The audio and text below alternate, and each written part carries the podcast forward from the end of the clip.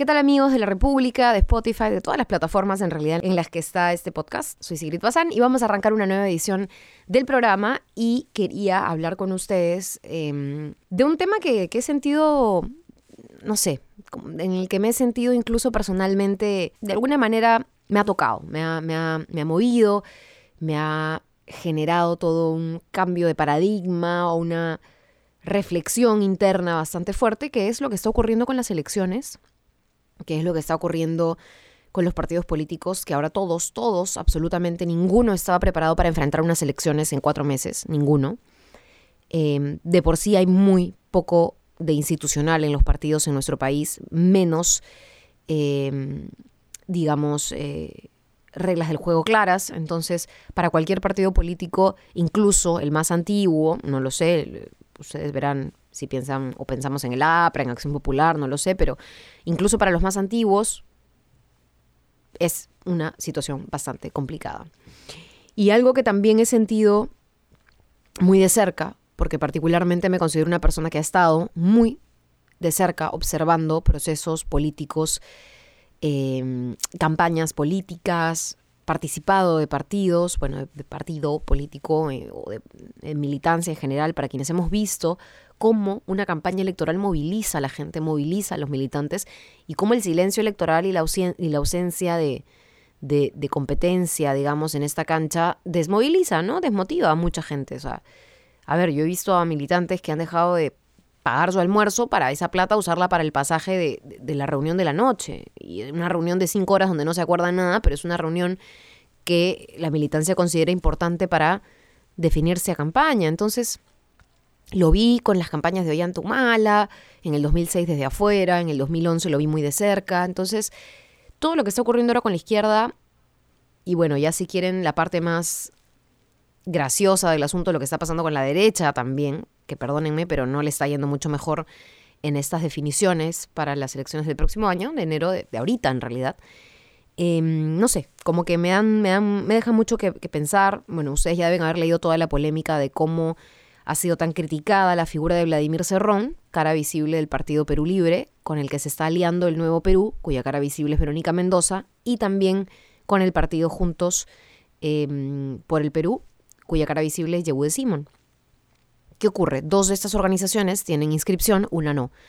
La del Nuevo Perú no tiene inscripción, pero tiene candidata, que es Verónica, la cara visible, la que llega mucho más a la gente. Juntos por el Perú solo tiene inscripción. Yehude Simón ha decidido pedir licencia porque ha sido eh, nombrado por Barata como presunto receptor de aportes de la empresa esta, brasileña, Odebrecht. Eh, incluso han deslizado su codinome, etcétera. Y el segundo partido, que sí tiene inscripción también, que es Perú Libre, cuya cara visible ha sido Vladimir Cerrón, es Vladimir Cerrón, que también ha decidido pedir licencia, pero esto ya por una barbaridad, pues, ¿no? El señor ya ha sido finalmente sentenciado luego de haber sido suspendido como gobernador regional de Junín. Y em, lo que está haciendo por ahora, entiendo yo, es esconderse, ¿no? Em, sí creo que hay varios temas que podrían explicar, no justificar, explicar esa alianza entre estas tres agrupaciones de izquierda. Em, yo creo que hubo un al cálculo político. Yo he escrito ahora esta semana mi columna sobre el tema.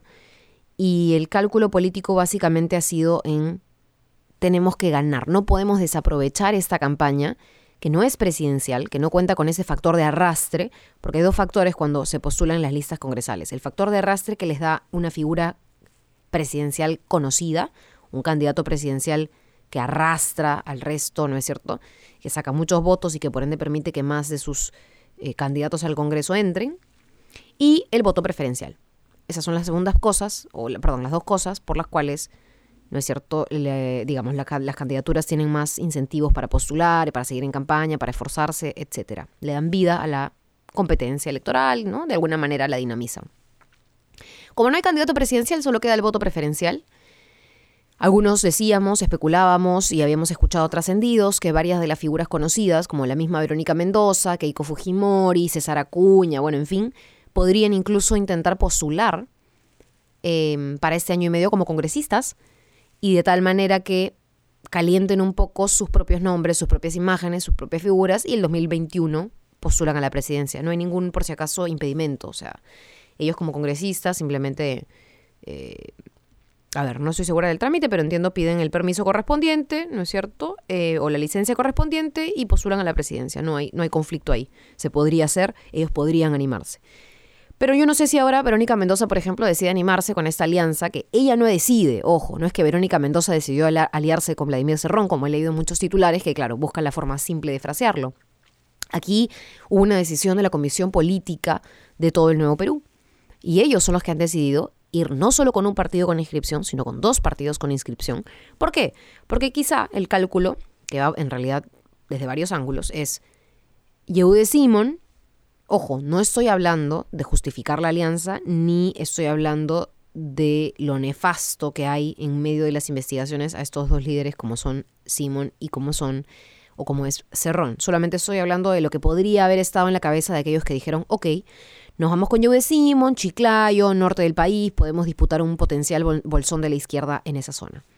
Cerrón, Junín, ¿no es cierto? Em, de alguna manera con una visión conservadora, mucho más de la sierra, centro, puede ayudarnos a potenciar Perú Centro y esas zonas en donde también hay potenciales bolsones de izquierda. Y Verónica Mendoza, Cusco, sur del país, también un perfil que ha calado mucho en Lima también, pero que al mismo tiempo, al menos en Cusco y en Puno y en otras regiones del sur, em, ha sabido empatizar, ha sabido calar. Verónica Mendoza es nuestra candidata a nivel nacional, pero que al mismo tiempo refuerza el sur. Ese es un primer cálculo político que yo me imagino deben haber conversado los miembros de la Comisión Política y de, esta, de este espacio en donde las bases representadas han decidido esa alianza. El segundo cálculo político yo me imagino, y lo he relacionado mucho esto ya en, mi columna, si la quieren leer, la columna de esta semana que ha salido en la República.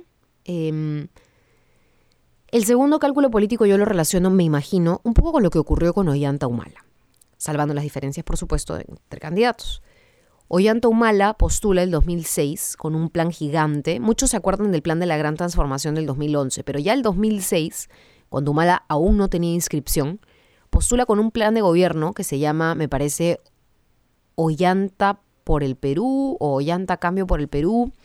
Y también pone La Gran Transformación, un título adicional en quechua, y son como 100 páginas de, plan de gobierno. Él postula con UPP, em, en alianza con otros movimientos, etc. Y pierde contra Alan García con un discurso, con un polo rojo, acuérdense ustedes, ¿no es cierto? Y con un discurso de voy a suspender el TLC voy a suspender los contratos ley. No decía las palabras voy a nacionalizar, pero decía vamos a hacer que el Estado maneje y esté presente en las actividades extractivas, en las actividades eh, estratégicas, ¿no es cierto? cosas fuertísimas. Eh, y pierde, pero no sé si es tanta derrota, porque pierde en segundo lugar, habiendo pasado segunda vuelta y además obteniendo un resultado tan favorable y tan cercano a Alan que mete 46 congresistas. Ojo, no es poca cosa, era la primera mayoría en el Congreso, ahí no había mayoría absoluta, pues ahí no había lo que, lo que tenemos ahora, que son como 72 congresistas fujimoristas, así empezamos este Congreso. Pero ese es lo oyente del 2006. Claro, el contexto es distinto, recién era un, Evo Morales que estaba en, en, apogeo en Bolivia, un Rafael Correa que le iba muy bien en Ecuador, etcétera. Bueno, ya, era otro contexto, claramente. Pero Yantumala yo diría que ganó, no la presidencia, pero ganó mucho, ganó 46 congresistas, ganó un nombre, ganó un espacio en la política, em, en el 2006 con el polo rojo y el discurso radical, por decirlo de alguna manera. Radical, bueno, entendido como, como los medios y como en general el paradigma peruano lo entiende. El 2011 vuelve a postular. En la primera vuelta aún no sé si con el polo rojo, creo que ya se ponía camisa, pero aún con un discurso de la gran transformación, de cobremos más impuestos a las grandes empresas, etcétera, etcétera, etcétera. En la segunda vuelta, rápidamente, se corre al centro de manera muy estratégica, dijo, esta no me la vuelven a hacer como la primera vez, se pone el polo blanco y en lugar de presentar creo que 86 páginas de plan de gobierno, pa, una sola página, la hoja de ruta. Entonces, claro, Ollanta gana la presidencia en el 2011. Yo creo que salvando todas las diferencias, todo el contexto, entendiendo que el Perú de entonces no es el mismo de hoy, etcétera, aunque algunas cosas quedan, los imaginarios perduran, las taras mentales, los paradigmas sociales, todo eso queda. Pero salvando las diferencias de todos modos, yo creo que lo de Verónica Mendoza ahora se podría ver como un polo rojo, como un regresar al polo rojo, como un reconectar con ese Perú del que ha estado tan alejada. O sea, imagínense, es para cualquiera, no, ya no hablo de Verónica, hablo en general, para cualquiera es un costo de oportunidad hacer política. Tú tienes que, si estás trabajando, no puedes trabajar pues a tiempo completo, porque ¿en qué momento haces política? ¿En las noches? ¿En las madrugadas? Si tienes un hijo, tienes que balancear tu tiempo entre el hijo, el trabajo y la política. Si tienes familia, si tienes sobrinos, o sea, si tienes alguno, tus papás, tu abuelo, alguien enfermo, o sea, te fregaste. Porque en ese país no es que mucha gente viva, al menos, no es que mucha gente honesta viva de la política. Claro, tú puedes robar y ya sabemos lo que pasa, pero entonces, claro, en medio de todo eso, eh, sí me, me genera este sinsabor, porque por un lado, creo que nadie puede avalar, yo también rechazo y entiendo completamente las críticas contra un personaje sentenciado, o sea, un delincuente, ¿no es cierto? Eh, como el señor Cerrón, que por más licencia que pida es el dueño de esa inscripción. Eh, pero al mismo tiempo entiendo que hay una institución detrás, entiendo que el cálculo político es ese. Em, y entiendo que Verónica Mendoza, si es que acepta y, sigue adelante con esto, que hasta ahora, bueno, no, ha dicho nada, tiene que tragarse estos sapos, ¿no? ¿Vale la pena? No vale la pena. Ahí, ahí yo un poco me quedo, ¿no? Porque yo sí creo que esta unidad, yo sé que siempre la unidad ha sido el sueño de la izquierda, pero esta unidad para un proceso muy corto, para un periodo muy corto y con tan poco tiempo, tiene que ser, la única forma en la que la entiendo yo, una unidad pragmática, pues, ¿no? Finalmente, es una cosa práctica, te dan una inscripción que es un vehículo para postular y finalmente puedes eh, meter a algunos congresistas que te sean muy leales y que te ayuden a tratar al menos de dar la pelea y asegurar los candados que sienten bases sólidas para una elección presidencial el 2021 en la cual tú quieres llegar bien posicionada y sobre todo bien posicionada con todo el Perú, porque Verónica no solo puede mirar a Lima si es candidata presidencial, pese a que yo entiendo las críticas desde Lima, em, pero también entiendo que muy pocos limeños comprenden, al menos yo lo escucho todos los días, la complejidad de la sierra y selva de nuestro país, los prejuicios, el machismo que persiste, el, conservadurismo, la, la religión, o sea, la cosmovisión, todo. Entonces hay que, hay que ponernos en los zapatos de todos, pero hay que entender que, claro, algunos ven esto como un error. Yo digo, un error depende. Em, pero si Verónica Mendoza quiere salir de este embrollo, eh, darle, digamos, temporalidad a su liderazgo, va a tener que ya pensar programáticamente con otros aliados para el 2021. Es lo único que le queda. Yo me imagino que ella no va a postular ahora, me imagino, no lo sé. Eh, congresalmente, obviamente. Y se va a guardar para el 2021, ¿no? Eh, en donde yo creo que sí el escenario debería ser distinto. ¿Qué pasa? Que antes, y digo antes hasta hace poquito, para que un partido político se inscriba, no me quiero demorar mucho en este podcast, pero para que un partido político se inscriba necesitaba más de dos millones de firmas. Validar cada una de las firmas te costaba, no sé, al menos 10 céntimos me parece. Y además tenías que, obviamente, no, no, no, a ver, nadie se daba abasto para, partir su día y recolectar firmas el resto del día, sino que muchas veces tenías que pagar a personas para que te ayuden a movilizar los planillones, a recolectar las firmas, a procesarlas, etc. Entonces, toda esa locomotora para inscribirse de más de dos millones de firmas era costosísima, era un platal, la verdad. Lo hemos visto varios, mm, firmas falsificadas, etc. Las reglas del juego cambian en junio de este año, o sea, no vamos ni medio año con nuevas reglas. El Jurado Nacional de Elecciones aún no reabre padrones. Entonces entiendo que a partir del próximo año, después de las elecciones congresales en las que todos están volando, Verónica Mendoza, el Nuevo Perú, alejada de, em, digamos, no alejada, porque tiene que, que, hablar con el Perú del sur, del norte, del centro y de la sierra de la selva, pero sí alejada de las presiones, no sé si se me dejó entender, va a tener que tomar la decisión de impulsar y poner como primera prioridad su inscripción su inscripción como herramienta para poder negociar de igual a igual si es que en algún momento busca la unidad o si es que en algún momento eso no es posible. Porque claro, una unidad por unidad y que al final se rompa en el Congreso o se rompa en el cargo o, se corrompa, si se quiere, no te sirvió de nada. La unidad por la unidad tampoco es, creo yo. y esa es una discusión que interna que yo siempre he pensado, he tenido. Claro, la derecha le da muy bien dividida, derecha, ¿cuántos partidos de derecha van a haber? Pero nada, yo, yo les dejo esa reflexión antes que, lapidar a la izquierda, verla con ojos muy críticos, muy analíticos, muy de saber por qué se están tomando las decisiones que ellos están tomando y evaluar, y evaluar, ¿no? Ya cada quien votará si eso le parece o no la, propuesta correcta y si es que la propuesta se condice con las caras o las personas que las van a ejecutar, ¿no? Finalmente, eso depende, no depende del señor Cerrón. Si el señor Cerrón no es congresista, va a depender de quién, de quién esté en el Congreso, de, ¿no? Ahora, si son solo títeres, ahí sí uno dirá, pues no me conviene votar por ellos y punto. No nos hagamos problemas.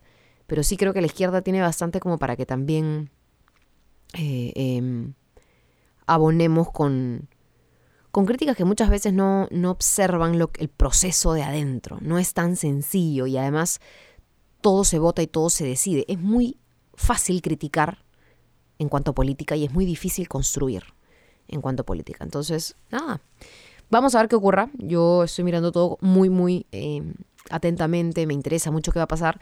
Y me interesa mucho porque además hay otros partidos políticos que, que también están volando en tiempos y que aún así se dan el lujo de dar discursos de renovación de cuadros. Por favor, ¿qué renovación de cuadros? Ni qué renovación de cuadros si esas listas van a ser completadas con con los viejos de siempre y, los jóvenes que se están mandando son los jóvenes viejos que varios conocemos de toda la vida. Bueno, nada, me comentan este podcast, me dicen qué les parece. Si se animan a leer mi columna de esta semana, también van a encontrar algunas ideas valiosas sobre, sobre esta decisión de la izquierda que tan, tan criticada ha sido y que seguramente muchas de las críticas son muy válidas también, y las comprendo todas, pero que se ha tomado por algo, ¿no? Y veamos, veamos qué, qué sucede, veamos qué sucede con la izquierda.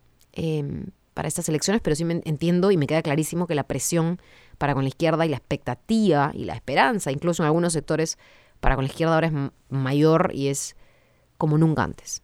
Así que nada, voy a tratar de seguir grabando podcasts seguidos para que podamos escucharnos, comentar y, por supuesto también eh, opinar juntos esto con mucho respeto, que creo que es la, la forma más válida de hacer debate. Y ya nos vemos en la próxima edición.